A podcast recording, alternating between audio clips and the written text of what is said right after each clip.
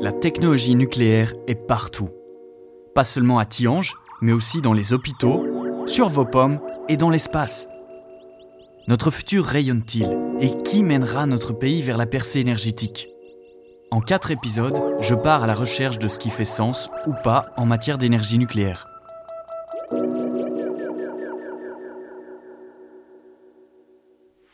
Les centrales nucléaires. Ces espèces de châteaux d'eau rétrofuturistes d'où s'échappent en permanence d'épais filets de fumée. Tiens, n'est-ce pas dans ce genre d'endroit que travaille Homer Simpson? Et n'est-ce pas aussi dans ces centrales que barbotent des poissons à trois yeux? Et Tchernobyl, cette explosion, quelle catastrophe! Mais au fond, il se passe quoi dans une centrale nucléaire?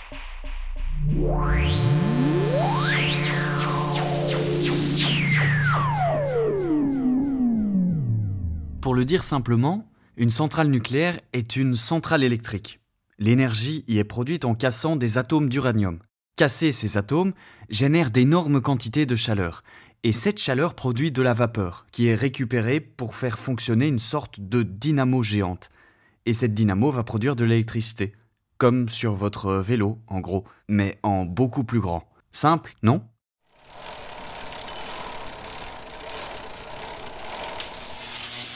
En ce moment, on entend beaucoup parler de la fermeture des centrales nucléaires. Il faut quand même faire remarquer que les centrales nucléaires, la Belgique, ça a toujours été son truc. En effet, nous avons longtemps été l'un des pays les plus nucléarisés du monde. Nous avons deux grandes centrales, une à Doul et l'autre à Tiange. Et depuis près de 40 ans, elles fournissent près de la moitié de notre électricité. Aux États-Unis, par exemple, l'énergie nucléaire représente environ 20% de l'électricité. Aux Pays-Bas, tout juste 4% les Néerlandais préfèrent largement le gaz naturel. En d'autres termes, le nucléaire n'a pas de secret pour la Belgique. Pas plus désormais que les sources d'énergie renouvelables, dans lesquelles on investit beaucoup depuis 20 ans. Le soleil et le vent assurent aujourd'hui près de 15% de notre électricité, et cette combinaison entre énergie nucléaire et énergie renouvelable permet à la Belgique d'avoir une production d'électricité à très faible émission carbone. Mais nous savons qu'il faudra faire encore mieux. Quand on pense énergie nucléaire, certains signaux d'alarme peuvent se mettre en marche. Des symboles de danger peuvent se déclencher, avec en arrière-plan la vision d'hommes en combinaison jaune traînant de gros fûts avec difficulté. L'énergie nucléaire a évidemment ses inconvénients.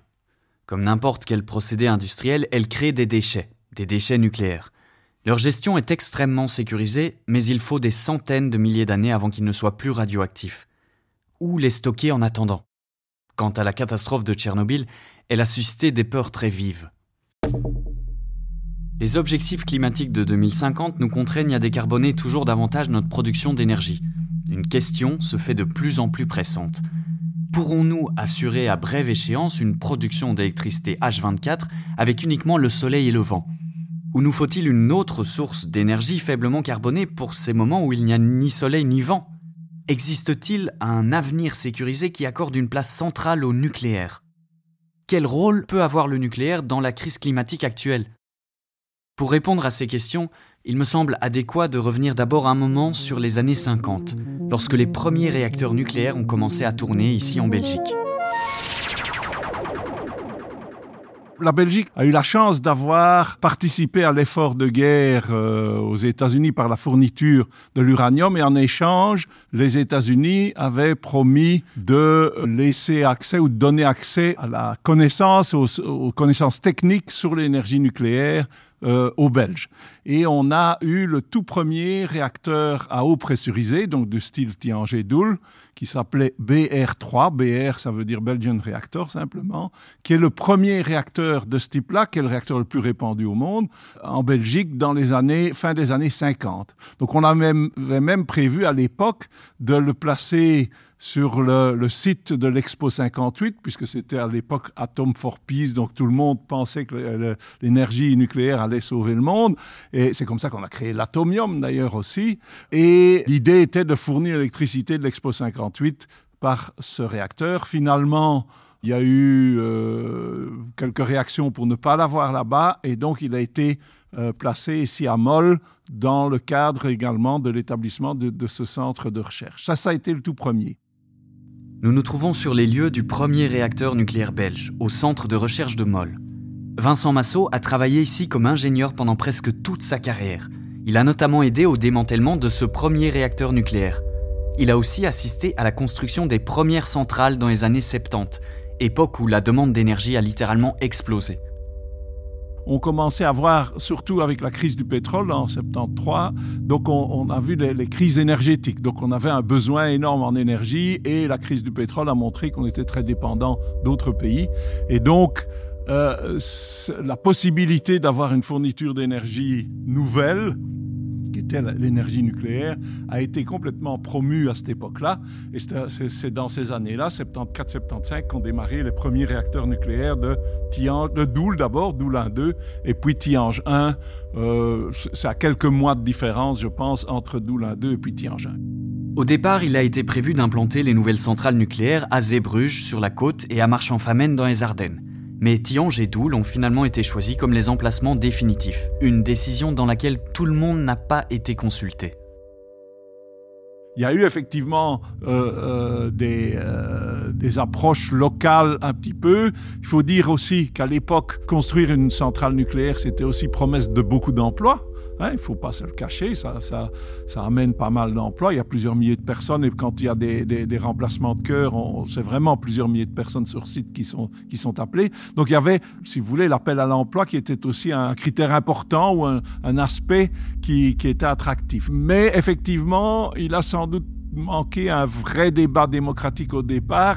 C'était un débat euh, euh, parlementaire, ça il y, a certainement eu, mais il n'y a pas eu un grand débat public, je dirais. À l'époque, c'était pas dans la norme, c'était pas euh, l'habitude ni la culture de l'époque de faire de grands débats publics pour ce genre de, choses et ce genre de décisions. Donc il y a eu un débat politique et puis qui a amené à ces deux choix. Au début du nucléaire en Belgique, beaucoup de gens étaient enthousiastes par rapport à cette nouvelle énergie. Elle était créatrice de nombreux emplois et une solution au problème du pétrole importé. Mais le nucléaire avait aussi ses détracteurs. Les mouvements antinucléaires avaient commencé tout doucement également dans les années 70, principalement liés à, la bombe atomique. Ce qui est malheureux pour le nucléaire, c'est qu'il y a effectivement les aspects euh, militaires.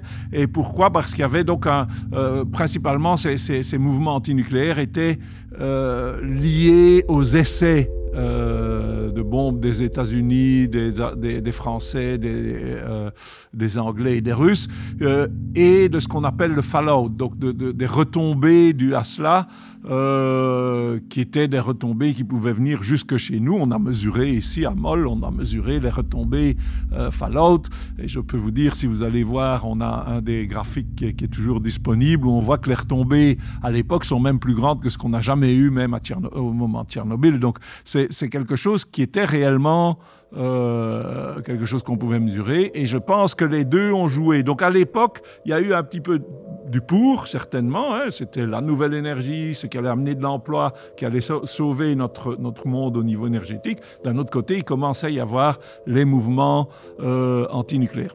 Et je dois dire que à l'époque, certaines des, organisations de protestation ont fait un peu un, mix, un mélange de, l'ensemble, autant militaire que civil.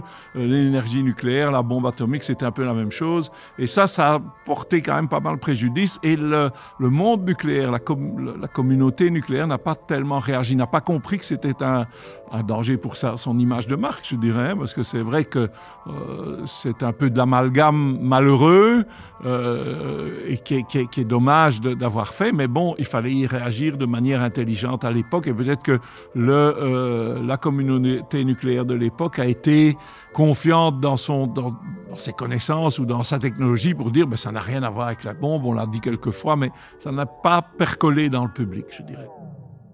Tiange et Doul fournissent depuis des décennies la moitié de l'énergie de notre pays, et les mouvements de défense de l'environnement ont continué à nourrir le débat sociétal et politique. Il faut savoir que cette sortie, cette loi a été votée dans le cadre d'un accord politique. C'était l'accord politique de la formation du gouvernement euh, Verhofstadt I en 1999 euh, pour embarquer les, Verts, les Groen et les, les écolos, je pense, euh, euh, dans, le gouvernement, il y avait une condition, et la condition sine qua non des Verts pour le faire, c'était dire on vote une loi de phase-out de, de, des centrales nucléaires après 40 ans. Donc ça, ça a été quelque chose de tout à fait politique. Donc il n'y a pas eu de débat au niveau euh, citoyen, il y a eu des débats politiques probablement, mais au niveau citoyen, on ne peut pas dire qu'il y a eu un débat pour savoir est-ce qu'on le fait, est-ce qu'on ne le fait pas, mais il y a eu une décision politique qui a amené à la loi de 2003. Mais il y avait dans cette loi un petit paragraphe qui disait sauf si la, sécurité d'approvisionnement n'est pas garantie, et c'est ce qui s'est passé juste avant 2015. Donc la première arrêt central avait été prévu en 2015 et finalement, quand on a vu qu'on n'avait rien de prévu pour, pour remplacer, je vous rappelle, on est à 50% d'électricité nucléaire, vous ne remplacez pas ça sur un, sur un claquement de doigts. Donc, quand, on quand les, les politiciens se sont aperçus qu'il y aurait probablement pas assez et qu'il n'y avait sûrement pas assez de, de, de, euh, de systèmes de remplacement, d'énergie de remplacement, il y a eu on a utilisé ce petit paragraphe dans la loi pour dire, OK, ben, on prolonge de 10 ans euh, les trois centrales dont on parle, d'Oulin 2 et Tianjin. En 2015, grâce à un petit bout de texte de loi, les centrales nucléaires ont gagné le droit de continuer à tourner quelques années de plus, parce qu'il n'existait pas encore de bonnes alternatives à l'époque. On peut se demander si ce sera le cas en 2025. Ce même petit paragraphe existe dans le la loi de phase-out qui est aujourd'hui accepté dans l'accord de gouvernement. Et beaucoup de gens pensent qu'on va devoir l'utiliser parce qu'effectivement, de nouveau, avec nos 50%, passer de 50% à zéro, c'est énorme. Et remplacer ça par du gaz, c'est pas toujours ce qui va dans nos engagements climatiques. En résumé, on peut dire que l'introduction de l'énergie nucléaire dans les années 70 a été plus euh, le fruit d'un débat politique et pas tellement d'un débat citoyen. Il faut dire qu'à l'époque, ce n'était pas trop la norme ni trop la, culture. Et aujourd'hui, le phase-out, la sortie du nucléaire, de nouveau, n'est pas tellement la, résultante d'un débat citoyen non plus. Comme je l'ai montré, c'est principalement un aspect d'accord politique entre partis, mais le débat citoyen pour dire est-ce qu'on continue, est-ce qu'on continue un peu ou pas, n'a pas eu lieu. De nombreux experts se félicitent du regain d'attention pour l'énergie nucléaire ces dernières années car on n'a jamais autant parlé de cette technologie dans l'histoire qu'aujourd'hui. Par contre, beaucoup de ces spécialistes trouvent aussi que l'aspect contenu est encore trop souvent laissé de côté. Du coup, les avantages et les inconvénients sont généralement présentés comme diamétralement opposés, ce qui n'est pas vraiment idéal pour le débat. J'appelle Myrto Tripati à Paris. Myrto est une ingénieure à l'histoire un peu particulière. En fait, j'ai décidé de quitter euh, l'industrie nucléaire parce que euh, j'avais euh, découvert les enjeux du changement climatique et que j'avais vraiment très envie de contribuer activement et explicitement à combattre le changement climatique. Et finalement, pour faire une conclusion un peu rapide du propos, j'ai fini par retourner travailler indirectement en soutien à l'industrie nucléaire euh, parce que je me suis rendu compte que c'était le meilleur moyen de combattre le changement climatique euh, de manière euh, effective et concrète. Myrto a commencé comme ingénieure dans l'industrie nucléaire. Mais après quelques années, elle a plutôt décidé de se consacrer à sa passion, agir pour le climat. À première vue, on pourrait croire qu'un abîme sépare ces deux mondes. Pourtant, ce qui paraît être une contradiction se vit pour elle comme une harmonie, parce qu'à force de se tendre un miroir en permanence, elle a fini par représenter une voix qui connaît les deux faces de l'histoire. Je comprends très bien euh, les inquiétudes et les peurs que le public ressent euh, sur le nucléaire. Euh, la réalité, c'est que je les ai partagées. Je pense comme tout un chacun, en fait, en tant que société, on a tous baigné à un moment ou à un autre, depuis euh, parfois notre plus tendre enfance, dans un halo d'informations qui viennent des médias ou de la pop culture, euh, quand même très marqués par des arguments euh, explicitement euh, antinucléaires, euh, qui font qu'on a fini avec le temps par les assimiler à des faits et que euh, aujourd'hui la, la, perception, l'opinion de base, quand on ne s'est pas renseigné plus avant sur un sujet, euh, voilà, qui est comme un autre et qui n'est pas notre sujet spécifique d'expertise, c'est d'être antinucléaire. C'est qu'à un moment, les gens, euh, et très intuitivement et très intelligemment, euh, font dans leur tête l'équilibre entre les avantages et les désavantages, les risques et les bénéfices. Et aujourd'hui, ils ont extrêmement peu conscience de quels sont les avantages que leur apporte le nucléaire. Alors, ils sont celui de fournir une énergie euh, très bas carbone, c'est sûr, euh, mais vous pouvez en trouver. Donc, ça, c'est déjà énorme. Enfin, la combinaison énergie abondante et en plus euh, bas carbone, ce sont deux avantages énormes. Que de nombreuses personnes aient des préjugés sur l'énergie nucléaire, ça, elle peut le comprendre. Mais que les jeunes aient de fausses informations sur le sujet, c'est plus dur à avaler. Il y a eu un, une enquête d'opinion qui a été réalisée en juin 2019, donc c'était il n'y a pas si longtemps que ça, euh, qui a montré que 86%, euh, donc c'est énorme, des 18-35 ans, donc c'est les décideurs d'aujourd'hui et les décideurs de demain, euh, en France aujourd'hui, pensaient que le nucléaire était un émetteur de gaz à effet de serre et qu'il était un contributeur important du changement climatique. C'est évidemment complètement faux. Donc le nucléaire en France notamment est l'énergie la plus décarbonée. Euh, plus décarboné que euh, l'éolien et le solaire et l'hydroélectricité en particulier. C'est 50% d'énergie décarbonée en Europe. Et personne ne le sait. Finalement, on a une catégorie de population qui est absolument clé dans le système, qui, à qui il manque un élément d'information capital pour prendre la décision sur le sujet qui les préoccupe le plus. C'est quand même incroyable. Au fond, est-ce si incroyable que tant de jeunes aient de telles idées? Depuis Tchernobyl et Fukushima, le monde entier a de nouveau peur des dangers de la radioactivité. Il ne faut pas oublier que ces événements ont laissé une empreinte sur de nombreuses générations. L'industrie nucléaire mondiale a aujourd'hui euh, près de 60 ans euh, d'expérience, d'opération, dans énormément de pays différents, dans des contextes très différents de gouvernance, euh, de météo, de climat, de territoire. Et que cette très grande diversité, donc on est à plus de 450 euh, réacteurs dans le monde et 60 ans d'opération, n'a donné lieu qu'à trois accidents. aux États-Unis, un accident qui s'appelait Three Mile Island, au Japon, Fukushima et en Russie, Tchernobyl. et de ces trois accidents, il n'y en a qu'un seul qui a entraîné des morts. Cet accident, c'est Tchernobyl, on le sait, euh, ça a été un, accident euh, extrêmement grave. La catastrophe de Tchernobyl a fait de nombreuses victimes. 31 personnes sont mortes peu de temps après la catastrophe des conséquences directes de l'explosion et du déblaiement des débris. En fait, on estime qu'environ 2200 liquidateurs qui ont participé aux opérations de déblaiement sont morts ou mourront des effets de l'exposition à une forte dose de rayonnement. Et selon le rapport de l'ONU sur la catastrophe, le nombre de morts est estimé à 4000. Et il y a également le dommage social, bien sûr. Plus de 300 000 personnes ont dû être évacuées de la zone touchée. La catastrophe a également eu de graves conséquences écologiques sur la nature autour de la centrale. Une zone cinq fois plus grande que la Belgique a été contaminée par du césium radioactif. Et il y a toujours une zone d'exclusion d'un rayon de 30 km dans laquelle les gens ne peuvent pas entrer sans autorisation. L'accident de Tchernobyl était le résultat d'une erreur humaine mais la conception hasardeuse du réacteur est également à la base du problème. Cette centrale de Tchernobyl est un modèle tout à fait euh, ancien, qui n'existe plus, euh, qui présente pas du tout les caractéristiques des réacteurs actuels. Et d'ailleurs, euh, une des caractéristiques de l'évolution des différentes générations de réacteurs, en fait, est d'intégrer à chaque fois les expériences, l'expérience et les leçons apprises des accidents précédents, ce qui fait que tous les réacteurs aujourd'hui répartis sur le globe intègrent les euh, leçons de Three Island, de Tchernobyl et de Fukushima pour que ces accidents-là ne puissent pas se reproduire.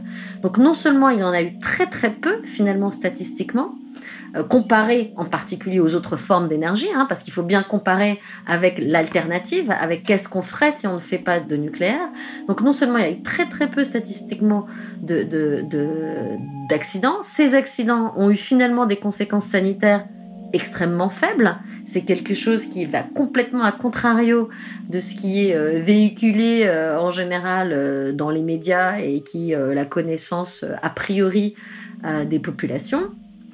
Et en plus, il n'est pas du tout envisagé que des accidents de ce type puissent se reproduire. Enfin, les conditions ne sont plus du tout réunies, ne sont plus du tout les mêmes. On est dans un, un paradigme qui, qui s'est complètement transformé. Le fait qu'une catastrophe comme Tchernobyl ne puisse plus se produire en 2020, c'est évidemment une bonne nouvelle. Les réacteurs actuels sont extrêmement sécurisés, gérés avec minutie, et leur conception est totalement différente de ceux de l'Union soviétique dans les années 70. En tant que conseillère du ministre français de l'écologie Brice Lalonde, Myrto a été soumise en permanence à d'innombrables questions critiques sur l'énergie nucléaire. Car au-delà du danger des catastrophes nucléaires, les incertitudes autour des déchets nucléaires sont un sujet qui préoccupe beaucoup de gens. La raison pour laquelle ça ne m'inquiète pas, c'est parce que, comme souvent, je compare avec les choses qui m'inquiètent un petit peu plus dans le même euh, domaine. Et je considère qu'il y a beaucoup, beaucoup de formes de déchets qui, elles, euh, sont euh, des sujets d'inquiétude importants enfin qui devraient l'être en tout cas, et qui ne le sont pas assez, qui ne sont pas du tout euh, dans l'état d'esprit euh, et des populations et des politiques d'ailleurs euh, à la hauteur de ce qu'elles devraient être, étant donné les risques qu'elles représentent.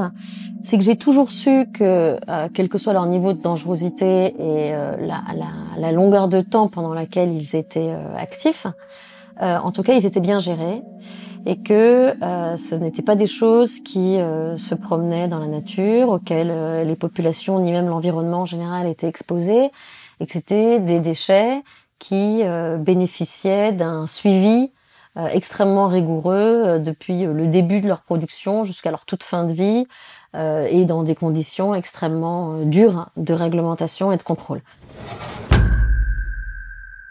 Pour comprendre comment nous gérons ces déchets, je rencontre Marc Defresne, qui a consacré l'essentiel de sa vie à la sécurité et à la mise en œuvre de centrales nucléaires partout en Europe et qui forme aussi de jeunes ingénieurs à l'ECAM, à Bruxelles. Maintenant, la grande source, essentiellement ce qui nous intéresse euh, ici aujourd'hui dans les, dans les discussions, la grande source de déchets nucléaires, c'est la production d'électricité, c'est les centrales nucléaires.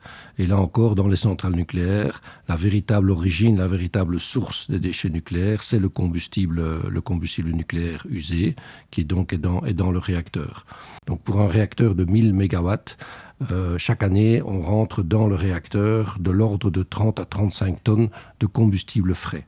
Ce combustible frais n'est pas hautement radioactif, on peut se, se, balader à côté sans aucun, sans aucun problème. On le met en réacteur, le combustible reste trois ans en réacteur. Chaque année, on enlève un tiers, donc environ 30 à 35 tonnes. Et ce combustible-là, usé, est hautement radioactif, extrêmement dangereux, très radioactif, et donc doit être traité correctement. Ces déchets ne sont pas seulement hautement radioactifs, ils dégagent aussi une chaleur intense. Autant dire qu'il faut bien réfléchir à la manière de les gérer. Alors, ce qu'on fait avec les, déchets nucléaires euh, pour le moment, donc euh, à nouveau, je vais me concentrer essentiellement sur le, combustible, le combustible usé. Donc, comme je vous ai dit, il y a deux possibilités. Soit on le, on le recycle pas, euh, et donc ce qu'on fait à ce moment-là, c'est que de toute façon, quand on retire le combustible usé d'un réacteur nucléaire, il est encore, il est encore radioactif. Il est chaud, il produit de la chaleur. La radioactivité produit de la chaleur. Donc, pendant un certain temps, il va falloir continuer à refroidir ce combustible nucléaire usé qu'on a retiré du réacteur. Euh, et ça se fait dans des piscines de refroidissement. Donc ça se fait sous eau et on continue à refroidir. Ça peut durer quelques, quelques années, le refroidissement en, piscine. Une fois que le combustible est suffisamment refroidi, euh, à ce moment-là, on, on va le stocker de manière intermédiaire sur une plus longue durée quelques années, quelques dizaines d'années.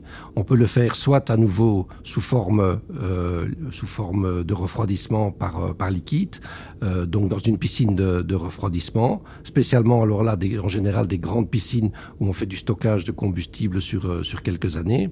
Soit l'autre possibilité, c'est de faire un stockage à sec. Comme il est suffisamment refroidi, on n'est plus obligé de garder ce combustible sous eau. On peut le mettre dans des containers spécialement adaptés à cela.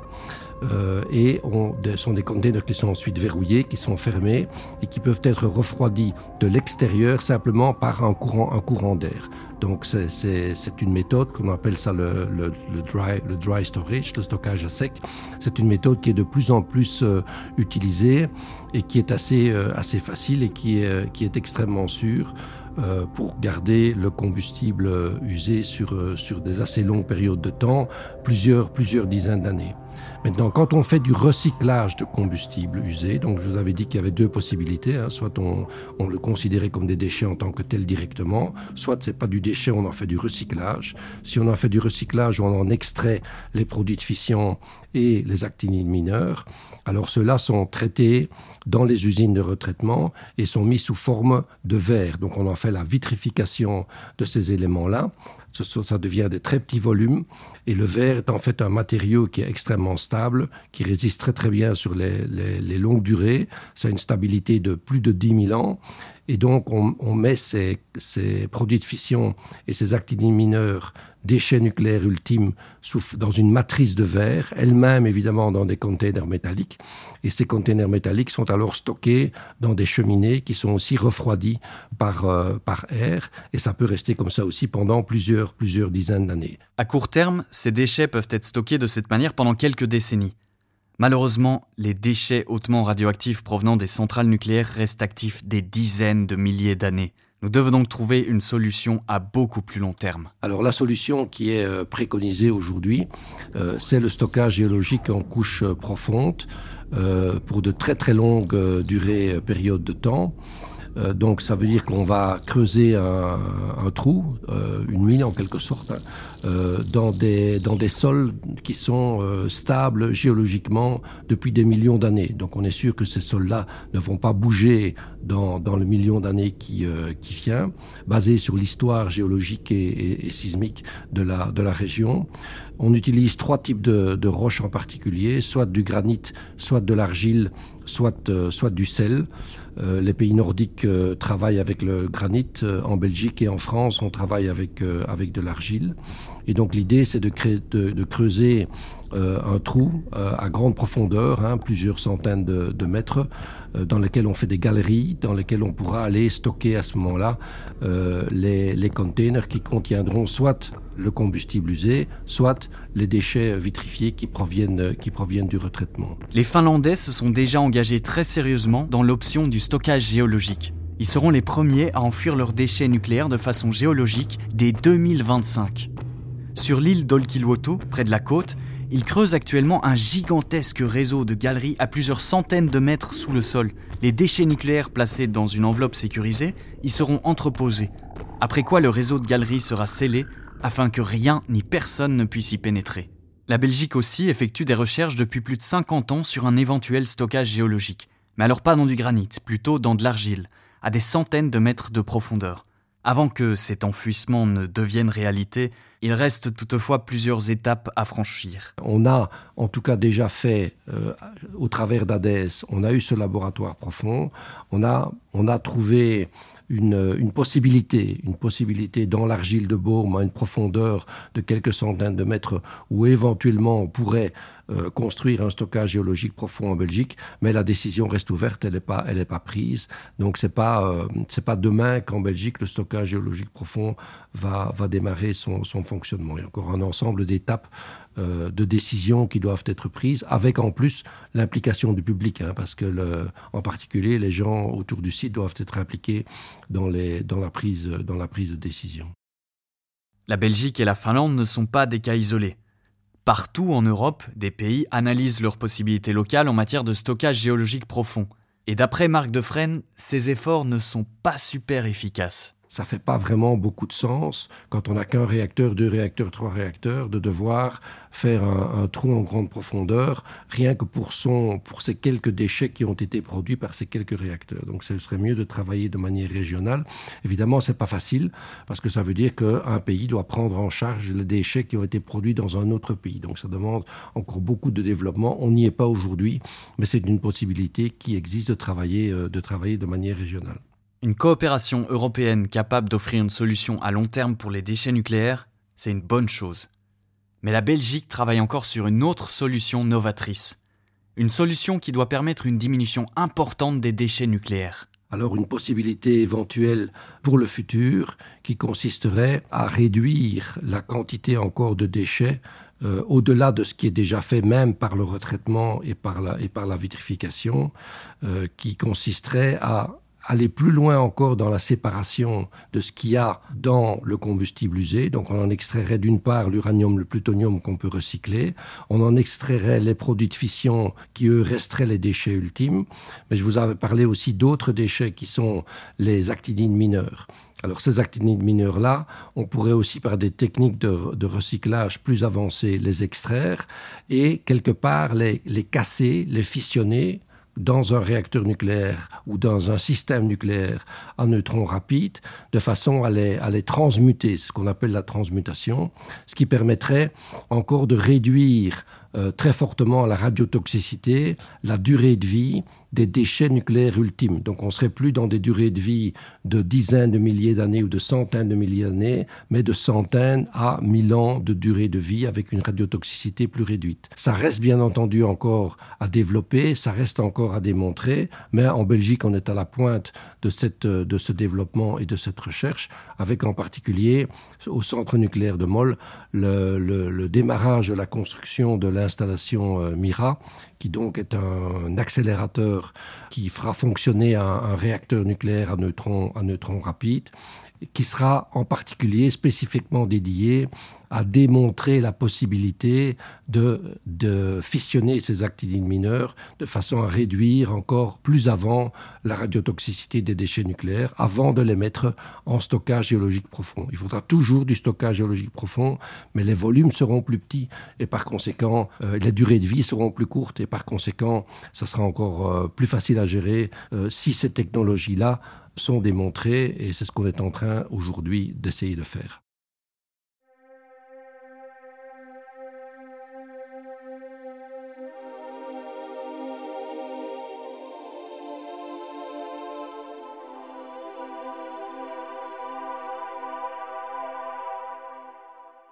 Perdu dans un dédale de bois et d'étangs, non loin du centre de Moll, se cache un complexe gigantesque, à première vue discret. Il ne fallait surtout pas que les postes de garde et les barrières attirent l'attention. Il s'agit du centre d'études de l'énergie nucléaire, un endroit où personne ne pénètre à moins d'être muni d'un badge bien précis. Le site abrite plusieurs réacteurs nucléaires de petite taille, ils sont utilisés pour la recherche et pour la production d'éléments de voitures hybrides, mais aussi de matières radioactives destinées au scan informatique et aux thérapies nucléaires contre le cancer. J'ai toujours dit, je, je serais très heureux si un jour je peux pousser le grand bouton rouge pour démarrer la machine.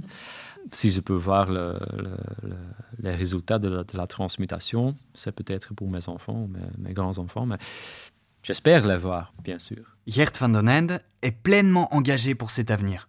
Ici, au CEN, il travaille sur un projet extrêmement novateur, MIRA, un nouveau type de réacteur nucléaire qui a un objectif bien précis. Le plus grand objectif de MIRA, c'est la démonstration de la transmutation. Donc ça veut dire qu'on veut démontrer que la transmutation euh, est efficace, qu'on peut construire des, des combustibles à transmuter et donc si des systèmes, euh, à la fin, on veut démontrer qu'un système comme Mira, mais un système plus grand, hein, Mira est un prototype, mais l'idée c'est de démontrer que les systèmes pilotés par accélérateur sont efficaces pour la transmutation des déchets nucléaires. Donc le concept de transmutation, c'est le... En fait, c'est au début de, la, science, hein, les, alchimistes qui, qui, aimeraient transmuter euh, le plomb en or. Euh, Ici, nous, on veut transmuter les, déchets radioactifs dans des déchets qui ont une vie, une demi-vie beaucoup plus courte et euh, une, une émission chaleur beaucoup plus réduite.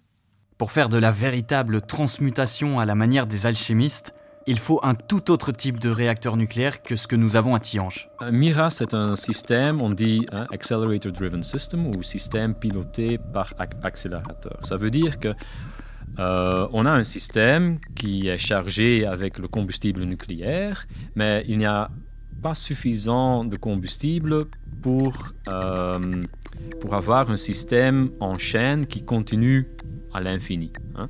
Euh, on charge moins de combustible et ça nous donne un système sous-critique, on dit. Hein. Mais si on laisse le système comme ça, rien qui se bouge, c'est pas intéressant. Donc il faut mettre une source de neutrons dans le système Et pour créer une source de neutrons assez forte, on va euh, construire un accélérateur de particules, un accélérateur de protons, et on va faire bombarder ces protons vers un noyau très lourd. Un accélérateur de particules doit garantir le fait que le réacteur tourne. Et cette méthode offre un immense avantage. Car si cette accélération n'est pas produite, le réacteur ne peut pas fonctionner. Et cette possibilité d'arrêt rend un tel réacteur beaucoup plus sûr que les autres systèmes. Après une longue suite de processus, on obtient un réacteur avec des neutrons très rapides. En bout de course, il sera capable de scinder nos déchets hautement radioactifs. Ces déchets contiennent des actinides mineurs et ce sont justement ces matières qui posent problème lors du stockage géologique. On va séparer chimiquement les éléments et on va mettre les actinides mineurs dans un système comme MIRA, hein, euh, dans un système avec des neutrons rapides, parce qu'avec des neutrons rapides, on peut transformer les actinides mineurs dans des produits de fission qui sont beaucoup moins chauds et qui, sont, euh, qui ont une demi-vie beaucoup plus courte. Donc, avec transmutation, on a toujours besoin d'hébergement géologique, mais on va réduire les contraintes, on va réduire les demandes techniques sur, cette géologique, euh, sur cet hébergement géologique. Et je pense que pour notre société, c'est très difficile de comprendre qu'on va mettre quelque chose dans le sous-sol pour un million d'années. Hein. La question qu'on se pose, c'est comment est-ce qu'on peut transmettre ce message à nos générations qui suivent euh, si on peut réduire ce temps-là, ça, peut avoir un grand impact. Et il y a encore d'autres projets que Mira pour l'avenir de l'énergie nucléaire. Partout dans le monde, des projets d'innovation nucléaire sont en cours de réalisation. Rolls-Royce, la célèbre marque de voitures de luxe, veut construire en Angleterre des centrales nucléaires beaucoup plus petites. Elles seront moins chères et leur construction sera aussi beaucoup plus rapide. Ces petites centrales sont un exemple d'un SMR pour Small Modular Reactors, ou petits réacteurs modulaires, et ils offrent tout un éventail d'avantages. La flexibilité, euh, les, aspects multi-usages, le, caractère euh, plus compact et plus simple à construire, et puis d'un autre côté aussi amener des solutions innovantes qui permettent de réduire au maximum euh, le, risque que peuvent, qu'ils peuvent poser en termes de sûreté. Anissé Touré est ingénieur chez Tractebel où il s'occupe du nouveau nucléaire. Les centrales miniatures n'ont plus aucun secret pour lui. Ces centrales seront beaucoup plus flexibles.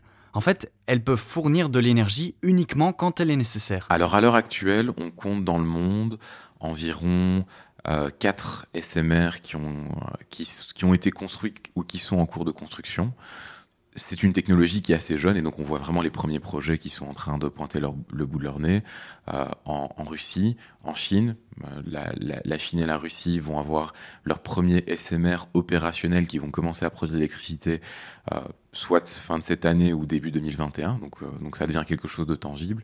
Mais aussi, on voit aussi du côté américain, du côté canadien, qu'il y a des projets qui deviennent vraiment concrets avec euh, des permis de construire qui sont, en train d'être octroyés, des licences euh, pour, pour, pour, les designs, et puis euh, de l'autre côté, vraiment des financements pour construire ces premiers prototypes. Quatre de ces réacteurs SMR existent déjà ou sont en construction, et une septantaine d'autres sont en projet partout dans le monde. Il existe plusieurs types différents de SMR, dont un s'appelle le réacteur nucléaire à sel fondu, un réacteur où le sel fondu joue un rôle central, et il génère tellement de chaleur qu'une telle centrale est idéale pour le chauffage urbain et l'industrie. Par conception, ce sont des réacteurs qui sont très flexibles et donc qui vont pouvoir être un complément parfait des énergies renouvelables, c'est-à-dire pouvoir produire de l'électricité finalement quand il y a moins de vent ou quand il y a moins de soleil. Euh, et puis aussi qui vont pouvoir s'adresser à d'autres usages parce qu'ils produisent de la température à je dirais, ils produisent de la chaleur à haute température.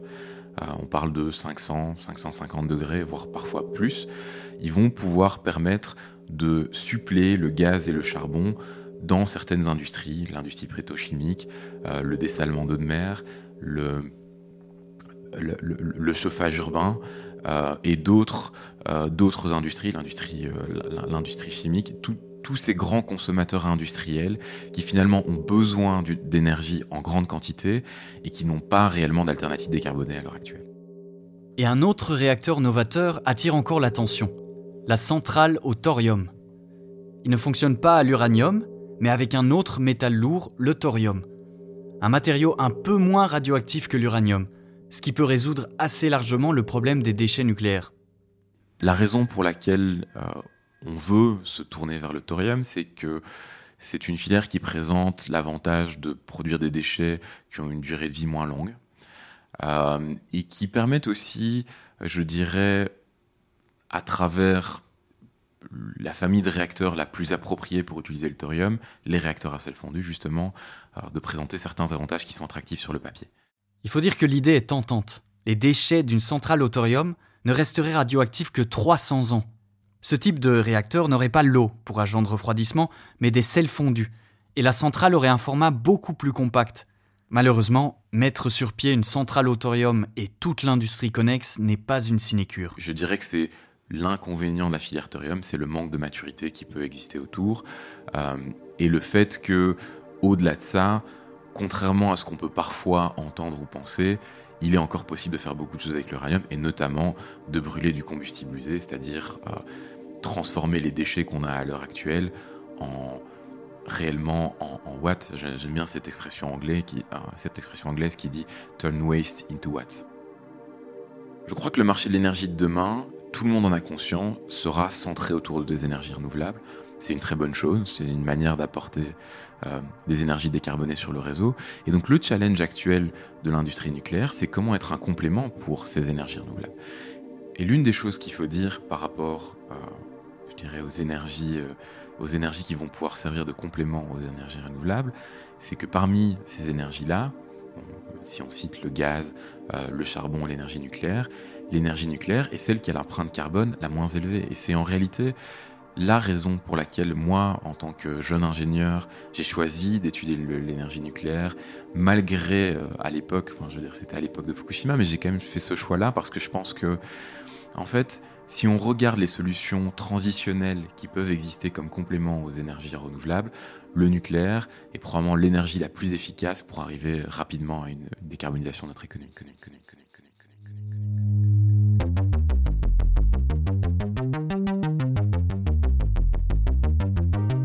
Dans le prochain épisode, on embarque dans un cargo rayonnant et on parcourt la moitié du globe en un temps record, du Paris de Marie Curie au réacteur BR2 à Moll.